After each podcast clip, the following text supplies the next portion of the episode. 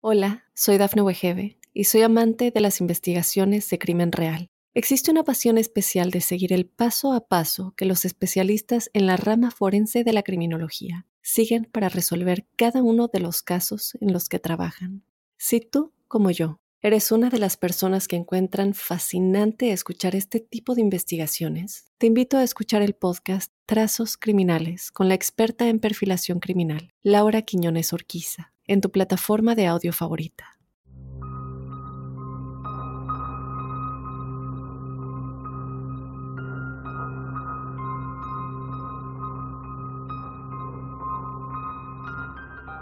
La mañana del 5 de agosto del 2009, Dalia Dipolito recibió la peor llamada de su vida. Era el sargento de policía de Boynton Beach, Frank Ramsey, instándole a que corriera a su casa desde el gimnasio en donde ella se encontraba. Cuando llegó, le dijeron que su esposo, Mike Dipolito, había sido asesinado. Pero ¿qué es realmente lo que sucedió esa mañana? Una sorpresa que dejaría en shock a toda una nación estaba a punto de ser revelada. Y la vida de alguien que pensó que lo tendría todo cambiaría para siempre.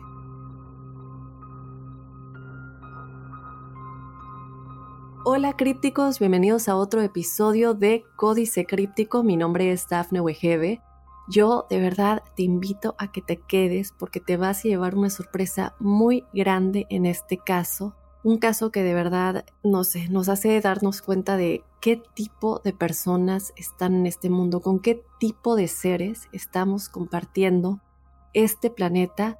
Yo me quedé impresionada y bueno, ya vamos a empezar a hablar del caso. Yo de verdad te invito a que te quedes hasta el final pero como siempre, antes de empezar, tengo que invitarte a que seas parte del episodio que tenemos todos los jueves, el episodio de testimoniales crípticos, en donde tú nos cuentas todas tus historias paranormales y sobrenaturales. Así que si no lo has hecho, te invito a que seas parte de todos los testimoniales que tenemos cada jueves. Nos puedes mandar tu historia de manera escrita o en audio si lo quieres contar de tu propia voz nos lo puedes mandar a códicecríptico.gmail.com. Como siempre, sabes que eh, te pido, el único favor es que si nos mandas un audio, que lo hagas en un lugar en el que no haya mucho ruido o que no nos lo mandes si estás en la calle en donde hay muchos coches pasando, eh, sino que trates de estar en un cuarto en tu casa y de igual manera que no sea más de unos 8 minutos. Y sin más, pues yo de nueva cuenta te invito, recuerda a códicecríptico.gmail.com. Este episodio lo haces tú, así que quedo en espera de tu historia. Y bueno, sin más, vamos ya a comenzar con el episodio de esta semana. Me casé con una psicópata. El caso de Mike y Dalia Dipolito.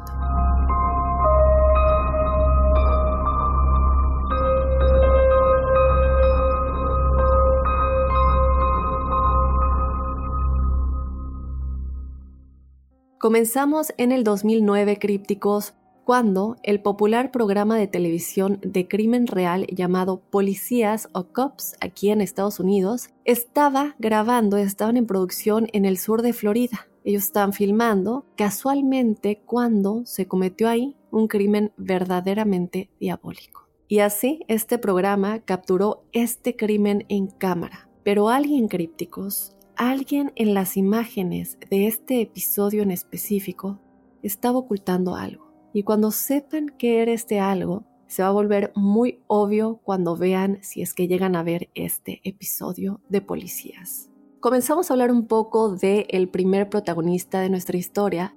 Él es Michael DiPolito. Él creció en un lugar muy difícil en el sur de Filadelfia donde la violencia, las drogas y la prostitución eran partes normales de la vida cotidiana. Pero hay lugares en donde la gente acampa, la gente se inyecta drogas, literalmente en la calle hay campamentos de gente que vive ahí y están en la calle de verdad desnudos, drogándose, inyectándose, y son escenas muy tristes y son escenas que nos hacen darnos cuenta que lamentablemente las autoridades no tienen control o no han podido controlar esta situación en ciertas partes del país.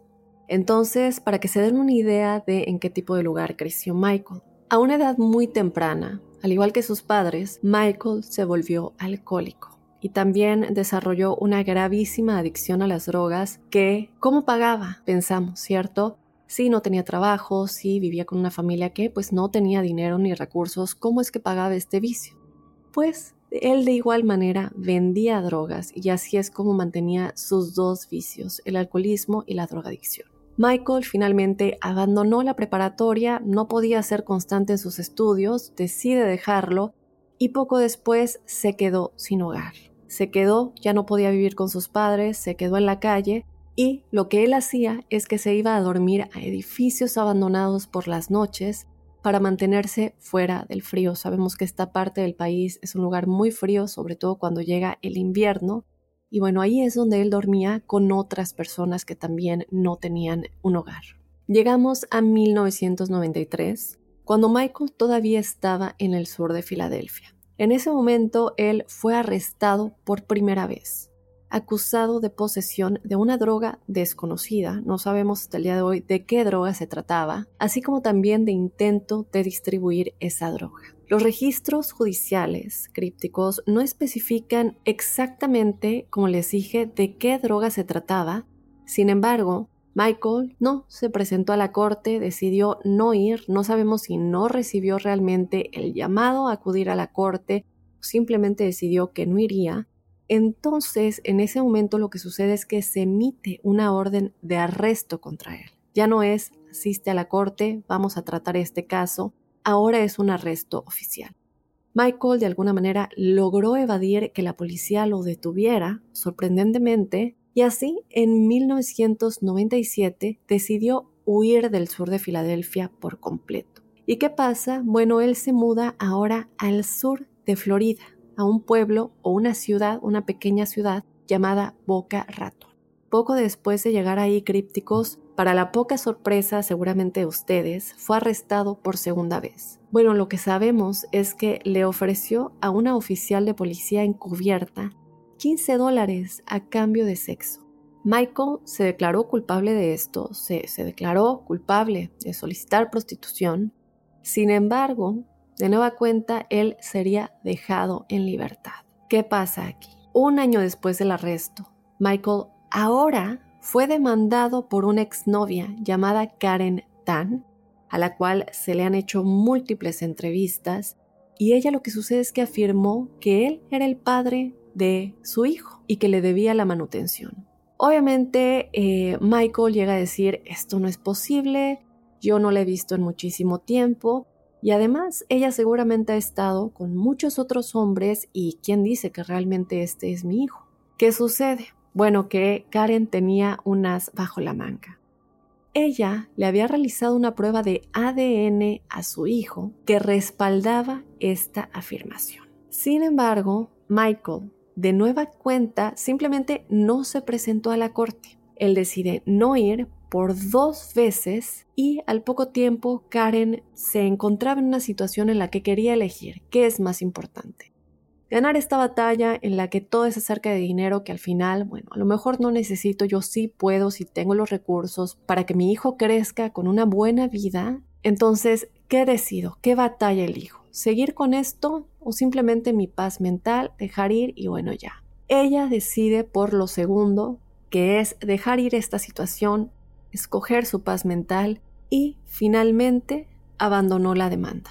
Desde luego es muy probable que Michael se sintiera muy aliviado cuando esto sucedió, porque bueno, como les dije, en este momento él no estaba teniendo ningún tipo de ingreso y así, después de que se eh, dejó esta demanda, Karen decide abandonar esta situación, pues Michael decide que necesitaba de alguna manera tener una vida mejor y ya no quería seguir en esa situación y decide cambiar por completo y de alguna manera en su búsqueda para encontrar una oportunidad más lucrativa crípticos fue presentado por literalmente un juego del destino a los asociados de la familia Bonano.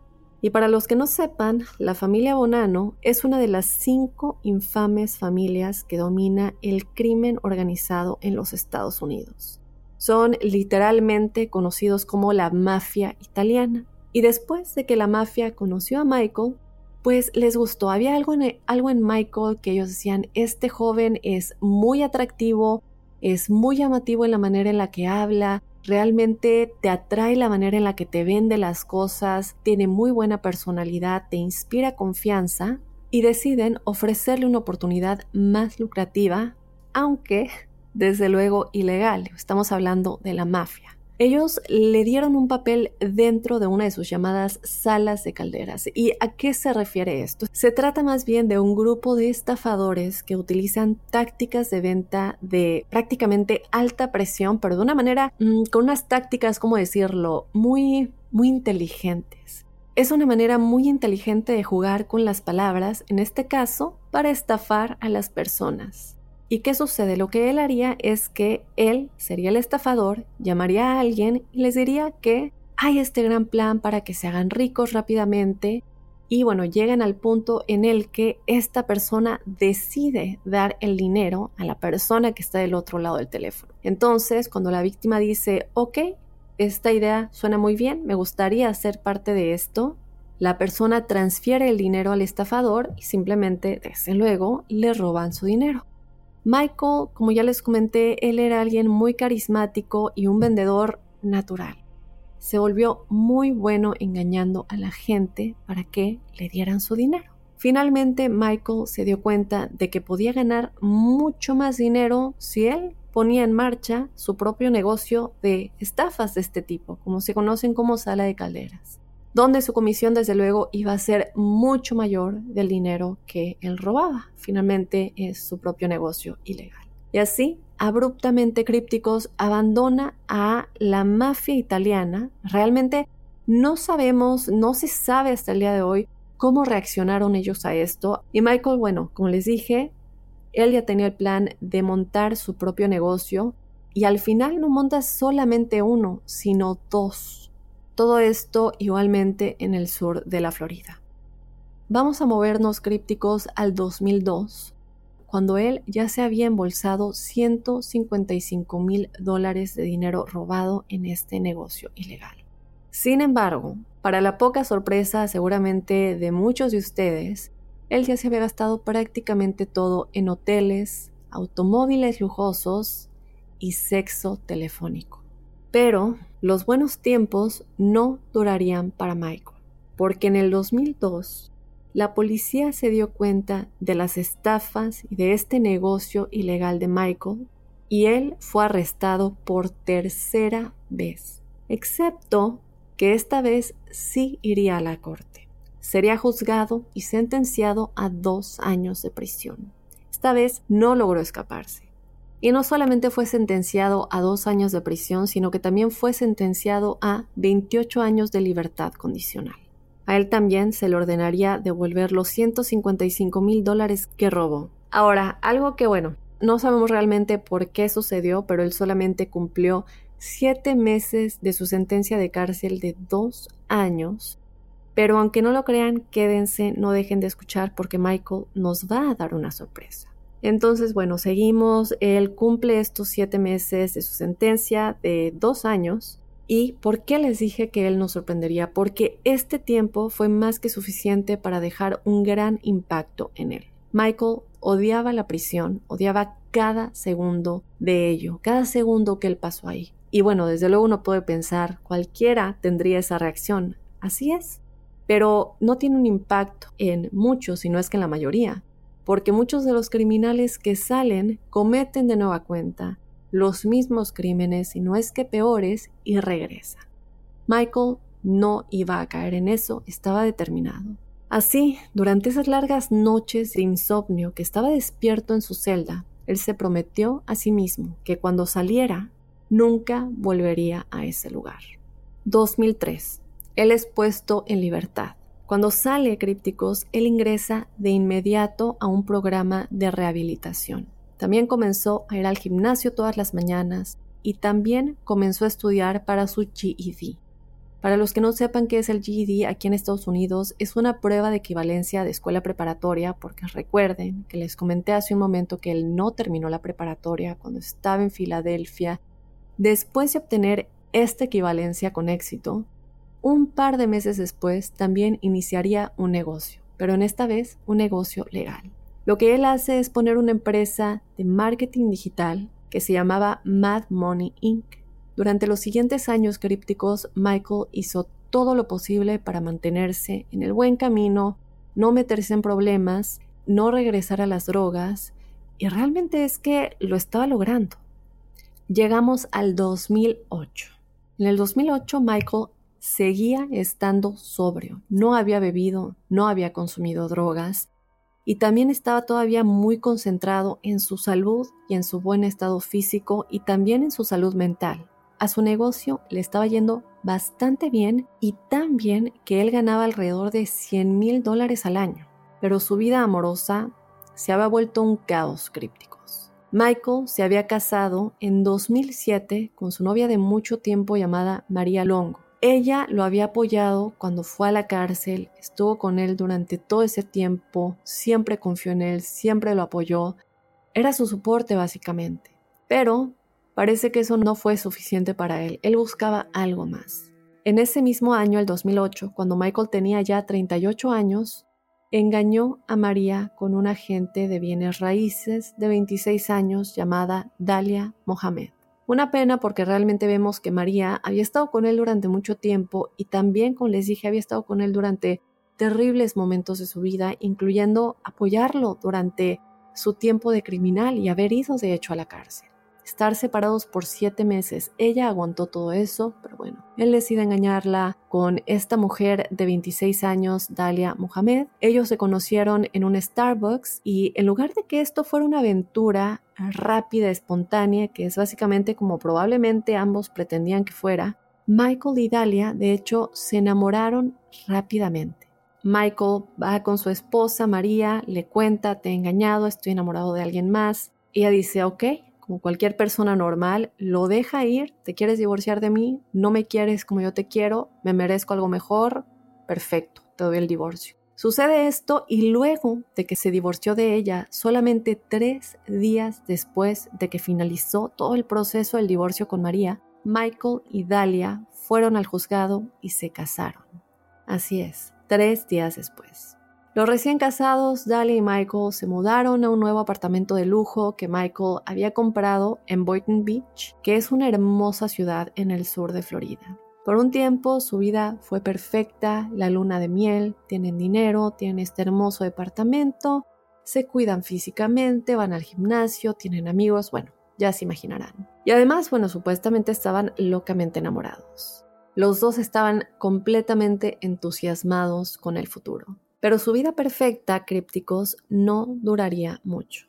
En la noche del 12 de marzo del 2009, tan solo un mes después de haberse casado, Michael y Dalia estaban en casa en su apartamento cuando escucharon que alguien llamaba a la puerta principal. Entonces Michael va a la puerta, la abre y para su sorpresa, de pie, al otro lado estaba su oficial de libertad condicional. Normalmente cuando te ponen libertad condicional un agente es asignado a tu caso en específico por cualquier cosa que suceda, a él siempre se le va a avisar y él siempre va a ser el encargado en cualquier cosa que tenga que ver contigo, porque desde luego afecta tu libertad condicional y corres un riesgo, pues básicamente casi casi seguro de que regresas a la cárcel. Detrás de su oficial de libertad condicional había un grupo de policías y antes de que Michael pudiera siquiera preguntar qué estaba pasando, el oficial le dijo a Michael que había recibido una llamada anónima informándole que Michael estaba vendiendo esteroides y pastillas de éxtasis y otras drogas en su departamento.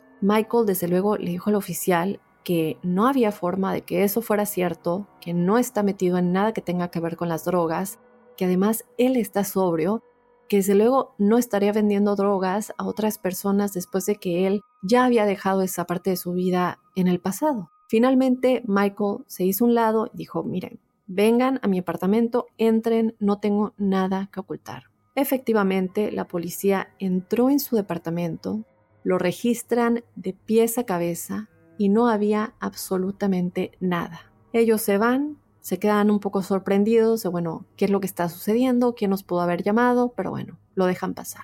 Después de que la policía se fue, Michael y Dalia desde luego se encuentran en su departamento completamente sorprendidos, confundidos, pero en lugar de tratar de llegar al fondo del asunto deciden, bueno, vamos a dejarlo pasar, seguramente fue una broma, Pero por ahora, después de todo el desorden que hizo la policía en la casa, porque buscaron en todos lados y desde luego el departamento quedó hecho un desorden total, deciden quedarse en un hotel esa noche. Entonces empacaron algunas maletas, se fueron de su departamento que estaba totalmente, como les digo, desordenado y llegan a un hotel muy bonito, pasan una noche linda juntos y a la mañana siguiente cuando se levantan, se dirigen al estacionamiento eh, de, este hotel en donde se estaban quedando.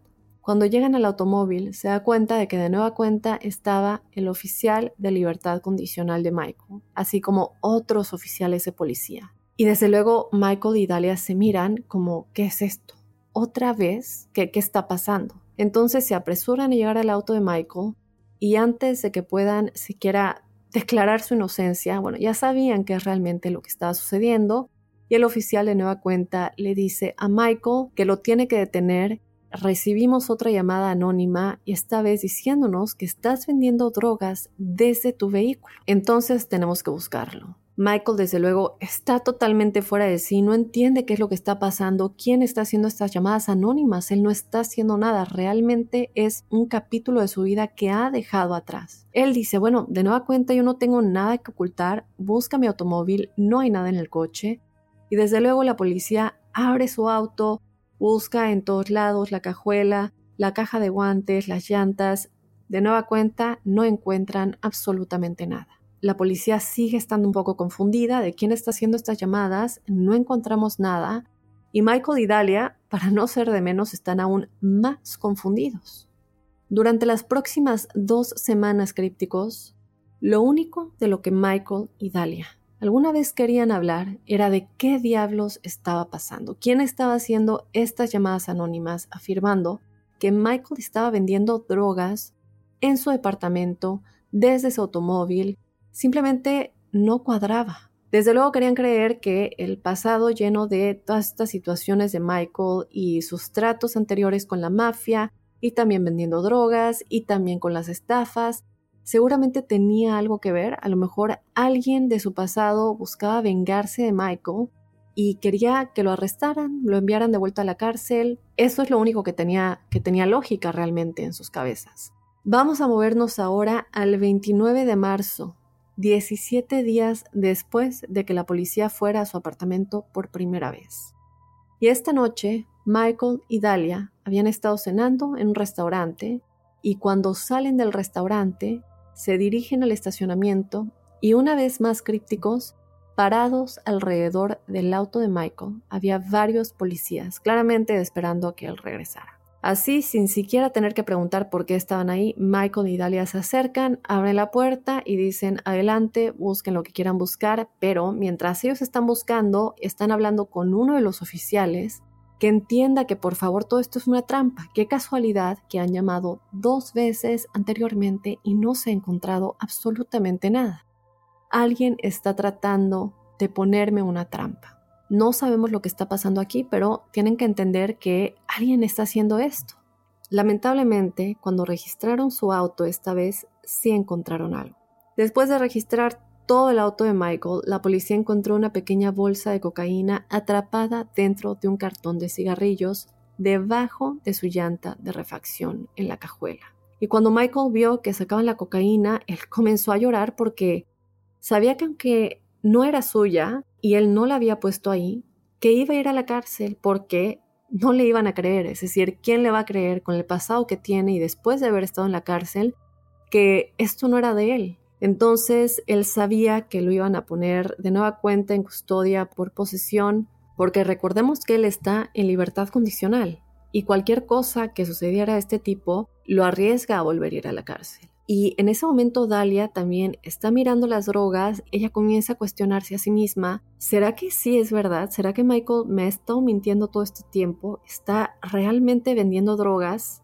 Entonces llega un punto en el que ella está dudando, pero finalmente ve a su esposo llorando histéricamente y se ve tan sincero, pues ella cree que tiene que estar diciendo la verdad. Ella se para al lado de Michael, lo agarra del brazo y dice, yo le creo a mi esposo, les ruego que por favor lo dejen ir, esto tiene que ser una trampa. Sorprendentemente crípticos, estos oficiales de policía, desde luego, también se empiezan a dar cuenta de lo raro de esta situación. Hay llamadas anteriores, nos llaman anónimamente, dicen que tienes drogas en tu casa y en tu coche y la policía le, les dice a Michael y a Dalia, miren, creemos que sí, todo esto es bastante sospechoso, creemos que, bueno, es raro que alguien siga llamando sobre ustedes, sobre ti, vendiendo drogas y ahora mágicamente las drogas están en tu auto. Entonces, lo que queremos hacer es, vamos a confiscar esta cocaína, no te vamos a arrestar, ve a tu casa, pero mantente muy alerta. Llámanos si ves algo extraño, si ves que un coche está fuera de tu casa, lo que sea. Vamos a comenzar a investigar para averiguar quién está haciendo todas estas llamadas. Y así, Michael y Dalia se sintieron totalmente aliviados al escuchar esto, pero al mismo tiempo siguen un poco, eh, pues básicamente aterrorizados, porque claramente quien quiera que estuviera buscando meter a Michael en problemas, ahora estaba preparado para entrar a su propiedad para hacerlo. Es decir, ¿qué les impedía entrar ahora a su departamento y plantar drogas ahí también, después de que lo hicieron en el coche? Y así crípticos, después de que estos oficiales de policía se fueron, Michael y Dalia se subieron al auto, regresaron a toda velocidad a su departamento, entraron, lo registraron de arriba a abajo en busca de alguna señal de que alguien hubiera estado ahí recientemente o si había drogas o cualquier cosa ilegal dentro de su departamento que alguien hubiera plantado ahí. Pero no encontraron nada, simplemente cerraron sus puertas, cerraron sus ventanas, las persianas y pues rezaron para que la policía pudiera identificar rápidamente quién le estaba haciendo esto y hacer que se detuvieran. Pero durante los siguientes meses crípticos, la policía no pudo averiguar quién era esta persona anónima, porque la persona dejó de llamar. Por un momento, desde luego, Michael y Dalia estaban convencidos de que todo esto por fin había llegado a su fin. Básicamente regresan a sus vidas normales, están tranquilos, dicen, bueno, no lograron conseguir lo que querían, y entonces lo dejaron pasar. Es lo que ellos pensaron. Pero el 5 de agosto del 2009, aproximadamente cuatro meses después de que la cocaína fue encontrada en el auto de Michael, la persona que llamó anónimamente regresaría. Esa mañana, alrededor de las 5.45 de la mañana, Dalia salió del departamento, dejando a Michael en la cama, todavía estaba dormido. Ella se dirigió al gimnasio local para hacer ejercicio como lo hacía normalmente, y alrededor de las 6.30 de la mañana se bajó de la caminadora, miró su teléfono y vio que tenía una llamada perdida de un número que no reconoció. Este número le había dejado un mensaje de voz. Entonces ella escucha el mensaje y mientras escucha su corazón comienza a acelerarse porque ¿qué creen crípticos? Era un detective de Baton Beach que le decía que un incidente había ocurrido en su condominio y que necesitaba regresar de inmediato. Ella desde luego estaba aterrorizada, agarra sus cosas, sale corriendo al gimnasio, se sube a su automóvil y llama a este número que le ha dejado este mensaje. Cuando el detective contesta, ella trató de obtener más información sobre lo que había sucedido y lo único que el detective le dijo fue que involucraba a su esposo, pero que le iba a explicar todo cuando ella llegara. Así, en un estado de shock total, Dalia comienza a manejar a toda velocidad hacia su apartamento y cuando entra en su calle, frena y se queda completamente en shock, porque frente a su departamento están todos estos autos de policía, todas estas cámaras, hay cinta amarilla alrededor de su casa, eh, la cinta que se pone normalmente alrededor de una zona del crimen, y ella no puede entender qué es lo que está sucediendo. Y así mientras Dalia está sentada en su coche en la parte superior de la calle, mirando toda esta escena, uno de los oficiales de policía la ve y se acerca, se da cuenta que es ella y le dijo, mira, sal de tu coche, tienes que venir conmigo. Dalia obviamente sabe que algo malo ha sucedido, pero realmente no sabe el alcance de eso. Ella estaciona su auto, sale y comienza a caminar con este oficial de policía hacia este grupo de tres personas que están paradas justo al frente de su propiedad. Resulta que uno de ellos era el detective que la había llamado por teléfono. Entonces Dalia se acerca a este detective y tan pronto como él ve a Dalia, se acerca y le dice con total naturalidad que alguien había llamado por un disturbio en su apartamento y que se habían escuchado disparos. Desafortunadamente, su esposo Michael estaba muerto. Dalia, que estaba totalmente histérica, fue llevada suavemente desde su apartamento hasta un coche de policía cercano, la llevan a la estación de policía donde la sentaron en este cuarto de interrogatorio, le comienzan a hacer preguntas sobre su esposo y le dicen, mira, sabemos que te acabas de enterar, pero tenemos que averiguar qué pudo haber sucedido porque un asesino anda suelto.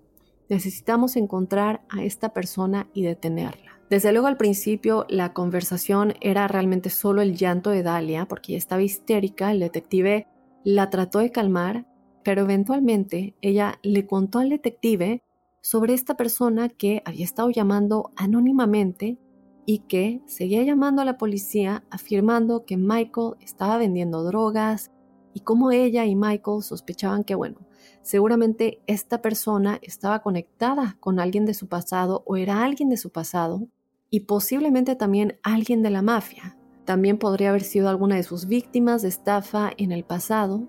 Entonces el detective está tomando notas y luego en algún momento crípticos le dice a Dalia, está bien, es hora de ponernos serios. Necesito saber si conoces a esta persona. Dalia está mirando hacia abajo, no sabe de lo que está hablando el oficial, y de pronto mira hacia arriba, la puerta se abre y entra un hombre esposado a la habitación. Ella dice, no, nunca lo he visto antes. Pero el oficial insiste y ella continúa diciendo que no sabe quién es. Le pregunta lo mismo a él. Él le dice, ¿conoces a esta mujer? El hombre también dice que no la conoce. Y el oficial procede a preguntarle al hombre que qué hacía saliendo de la casa de Dalia esa mañana. El oficial dice, ya llévatelo, no lo quiero ver. Sale el hombre de, este cuarto de interrogatorio. ¿Y qué sucede después? Resulta que Dalia estaba mintiendo críticos. Ella sí sabía quién era este hombre, qué es lo que sucedió realmente durante todos estos meses. Casi inmediatamente después de casarse con Michael, seis meses antes de que todo esto sucediera, ella le había robado 200 mil dólares. Pero aparentemente esto no fue suficiente para ella. Necesitaba el resto del dinero de Michael y también quería el departamento que él había comprado para los dos. Como tal vez ya se imaginarán, ella había sido la persona llamando anónimamente. Ella fue la que llamó a la policía y les avisó que Michael estaba vendiendo drogas en su departamento y en su automóvil. Ella fue quien colocó la cocaína en la parte trasera del auto de Michael porque quería que lo arrestaran, porque bueno, recordemos que él estaba en libertad condicional y de esta manera volvería a la cárcel por un tiempo muy largo. Pero cuando sus esfuerzos fallaron y Michael no fue arrestado, por lo tanto no volvió a la cárcel, Dalia pasó a su plan B. Ella se acercó a uno de sus exnovios, con el cual seguía teniendo una comunicación un tanto amigable, y le preguntó, oye, mira, tengo una situación. Quiero que me digas si conoces algún sicario que pueda asesinar a mi esposo. El exnovio desde luego al principio no pensó que ella estuviera hablando en serio, pero cuando ella siguió insistiendo, preguntándole constantemente al respecto y comenzó a ofrecerle muchísimo dinero y realmente estaba dejando en claro que no estaba bromeando, él le dijo que no, que no conocía a ningún sicario y así lo deja. Luego él, este exnovio, llama al departamento de policía de Boynton Beach y les cuenta sobre Dalia y su plan de contratar a un sicario para matar a Michael. Pasa esto y cuando el departamento de policía de Boynton Beach se entera de este complot que Dalia tiene de matar a Michael por medio de eh, un sicario, contratar a un sicario, inmediatamente crean un plan. Lo que sucedió es que hicieron que uno de sus agentes encubiertos se hiciera pasar por un sicario y organizaron una reunión con Dalia. ¿Quién era este agente encubierto? En efecto, era este hombre que había entrado esposado a este cuarto en el que Dalia estaba siendo interrogada y que le preguntaron si Dalia lo conocía y al también le preguntaron si él la conocía a ella. Dalia va a encontrarse con este agente encubierto, que es este sicario en teoría. Ella se sube a su auto y hay una cámara oculta en el asiento trasero que está filmando todo el tiempo. Ella sale en cámara diciendo que quiere matar a su esposo. Ella le da dinero a este agente encubierto y luego, cuando está a punto de salir, el agente se vuelve hacia ella y le dice, ¿estás segura que quieres hacer esto? porque tan pronto como salgas del coche, ya está hecho, no hay vuelta atrás. Voy a matar a Michael y no puedes detenerlo. Y la reacción de Dalia fue, sí estoy segura, estoy 5000% segura. No 100%, no 1000%, 5000% segura. Ella le dice, cuando yo decido que quiero hacer algo, lo hago. No te preocupes por el dinero, si es que esa es tu preocupación, yo te voy a dar aún más dinero porque esta era la primera mitad. Era una mitad antes y la otra mitad cuando el asesinato ya se hubiera llevado a cabo.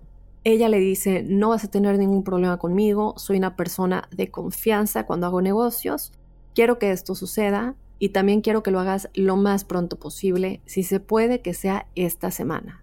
There's no changing, no, there's no, like, I'm determined already. I'm positive, like, 5,000% sure, like, no, when I say I'm do something, I'm going to do it. Like, as soon as you told me, listen, I need the money from you, I went, I grabbed it right away, like, we were good to go. Like, with me, you're not going to have a problem, you're not going to have an issue. El Departamento de Policía de Boynton Beach tiene toda esta información sobre lo que Dalia cree que va a pasar. Tienen no solamente la información del exnovio, ahora ella está en cámara hablando con este agente encubierto que ella cree que es el sicario que está contratando para matar a su esposo y deciden que van a usar esta información para tenderle una trampa de la manera más elaborada posible. Y como les dije al principio del episodio, dio la casualidad de que el muy popular programa de crimen real, Policías, estaba filmando en el área. Y así entonces el Departamento de Policía de Boynton Beach permite que esta producción de este programa fuera parte de estas elaboradas escenas que ellos tenían planeado. Entonces llegan a filmar todo lo que pasó esa mañana del 5 de agosto, que Dalia se levanta, sale de su departamento y se dirige al gimnasio sabiendo al menos en su mente que el sicario iría a su departamento después de que ella saliera y mataría a su esposo. Ella cree que todo esto es lo que va a suceder. Entonces, cuando la policía la ve irse a las 5.45 de la mañana, porque desde luego estaban monitoreando el departamento, se dirigen al departamento, tocan la puerta y Michael baja y abre la puerta. Él no tiene ni idea de lo que está sucediendo. En ese momento la policía le dice todo lo que está sucediendo. Le dicen que su esposa está tratando de matarlo y que acaba de contratar a un sicario que en realidad es uno de los policías que está ahí en la escena y él no lo puede creer. Recordemos que sí, Michael tiene un pasado oscuro, pero también recordemos que él salió de la cárcel y realmente trató de cambiar su vida por completo. Dejó las drogas, dejó de hacer negocios ilegales, decidió convertir su vida en una vida saludable. También fue mucho terapia, les hablé de la salud mental anteriormente, tratar de entender por qué cuando era niño creció de esta manera y lo llevó tal vez, no hay justificaciones, pero tal vez influyó en el tipo de vida que escogió posteriormente y bueno, todo esto, él realmente quería cambiar su vida. Como les dije, cuando la policía le está contando esto, él no puede creer lo que está escuchando. Él va a la estación de policía con ellos y luego, durante la hora siguiente, la policía monta esta eh, escena de crimen, falsa desde luego, muy conveniente justo enfrente del departamento. Una vez que todo estaba listo, este detective llama a Dalia y le deja este mensaje de voz que les había dicho, diciéndole que ha habido este incidente, que necesita volver a su departamento y luego, cuando Dalia le devuelve la llamada, ella les dice, ok, estoy yendo en este momento. Fue entonces cuando los equipos de televisión para este programa que les dije de crimen real llamado Policías se acomodan en todos los arbustos y se preparan para filmar lo que pasó a continuación. Listen, we had a report of a disturbance at your house, and there were shots fired. Is your husband Michael? Okay, I'm sorry to tell you, ma'am. He's been killed. No, no, no, he's, he's been killed, ma'am. I'm sorry. No, no, he's not. Listen. No, no. Try to calm down. No. Listen, no, right now what no, we, do, we need to get you to the station. No, we need to get you to our police station. I, I can't let you in, man. We have to do our job. Entonces, bueno, como bien pudieron escuchar, ella está llorando histéricamente, por su esposo que acaba de morir Y después de que este falso eh, sicario, este agente encubierto, fue sacado de la sala de interrogatorios, después de que Dalia dijera, oh, no sé quién es, el detective se queda mirándola en total silencio y le dice la noticia de que sabía todo sobre su complot de asesinar a su esposo y que iba a ir a la cárcel. That's an undercover police officer. Everything has been recorded. You were photographed in the convertible when you sat his car in the front of CVS. What do you want to do? What do you want to do here? I didn't do anything. Listen to me. I didn't do anything. You're going to I jail. I didn't do anything. Please, I didn't do anything. Tell me you didn't do anything. I didn't do anything. You're going to jail today. As soon as I'm done, oh, they're going to come in here and handcuff you and take you to the Palm Beach County Jail, book you for solicitation of first-degree murder on your husband. Your husband is well and alive. Thank God. Oh, yeah, thank God. See No, he doesn't want to see you. I so wanted to see him. He doesn't want to see you. Please. Después de que arrestaron a Dalia, todavía ella estaba sentada en esa sala de interrogatorios, cuando el departamento de policía de Boynton Beach hizo especial hincapié en que ella mirara a la puerta. ¿Qué sucedió? El esposo de Dalia, Michael, pasó por la puerta, que estaba abierta para que ella pudiera verlo. Ella le comienza a rogar que por favor fuera a verla, que ella no había hecho nada. Y aquí está el cinismo, crípticos. Lo que yo no puedo creer es que le están diciendo que la tienen en cámara, le están diciendo que su exnovio la delató, que este, eh, esta persona con la que ella habló en el coche, a quien contrató en teoría, era un agente encubierto, que tienen video de ella diciendo esto y ella sigue diciendo que ella no ha hecho nada, llorando, que es inocente, que es una confusión. Yo no entiendo en mi cabeza cómo es posible que a pesar de que te están diciendo que hay pruebas, que hay video de ti diciéndolo y pagándole a esta persona, aún así lo niegas. Dalia sí fue sentenciada inicialmente a 20 años de prisión, lo cual a mí se me hace nada. Yo creo que le deberían haber dado cadena perpetua, pero bueno, finalmente este asesinato no se llevó a cabo, entonces no aplica. Pero después también de un juicio, debido a la parcialidad del jurado, su sentencia se redujo a 16 años. Y lo peor de todo esto es que ella ha salido en entrevistas de televisión, aún diciendo que es inocente, y esto es lo que más me dejó impresionada. Obviamente ya no hay manera de seguir diciendo que no lo hiciste cuando hay un video tuyo diciendo quieres que maten a tu esposo y pagándole a esta persona, ¿no? Contratar a alguien. Entonces, su nueva versión es que todo esto fue planeado por Michael, por la persona que ella mandó a matar para hacer un reality show. que este fue un plan de él para hacer este programa de televisión de la vida real y que todo estaba planeado por él y que entonces contra ella fue el complot, en teoría, porque él lo había organizado y entonces ella le siguió la corriente para hacer esto y finalmente todo había sido su plano, pero él es el que lo planeó para que la detuvieran a ella. Lo peor de todo es que sus abogados son tan creíbles y ella tiene el cinismo. Me recuerda mucho a Jodi Arias. Eh, muchos sabrán que en el pasado hablé de este caso. No tiene vergüenza en culpar a la víctima por sus crímenes. Entonces, esta es la versión que ella tiene ahorita. Pero bueno, por ahora ella sigue en cárcel y está fijada hasta abril del 2032. Y otra cosa que creo que finalmente, después de que todo lo que Michael hizo en el pasado eh, y trató de cambiar su vida por completo, pues ahora él volvió a rehacer su vida, eh, se encuentra en una relación, sigue trabajando en cosas completamente legales, eh, sigue sus terapias. Yo desde luego quiero que tú me dejes saber qué es lo que opinas de Dalia Dipolito, qué es lo que opinas de toda esta situación y desde luego agradecerles crípticos por haberme acompañado en otro episodio de Códice Críptico. Yo te recuerdo que tenemos una cita este jueves con los testimoniales crípticos. Mándanos tu caso, tu historia a códicecríptico.gmail.com y desde luego también te espero el próximo lunes con otro Códice Críptico.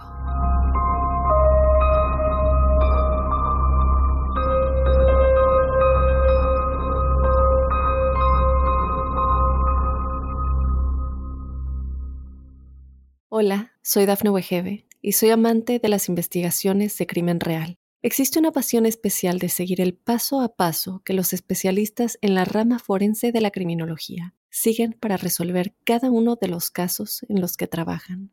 Si tú, como yo, eres una de las personas que encuentran fascinante escuchar este tipo de investigaciones, te invito a escuchar el podcast Trazos Criminales con la experta en perfilación criminal, Laura Quiñones Orquiza, en tu plataforma de audio favorita.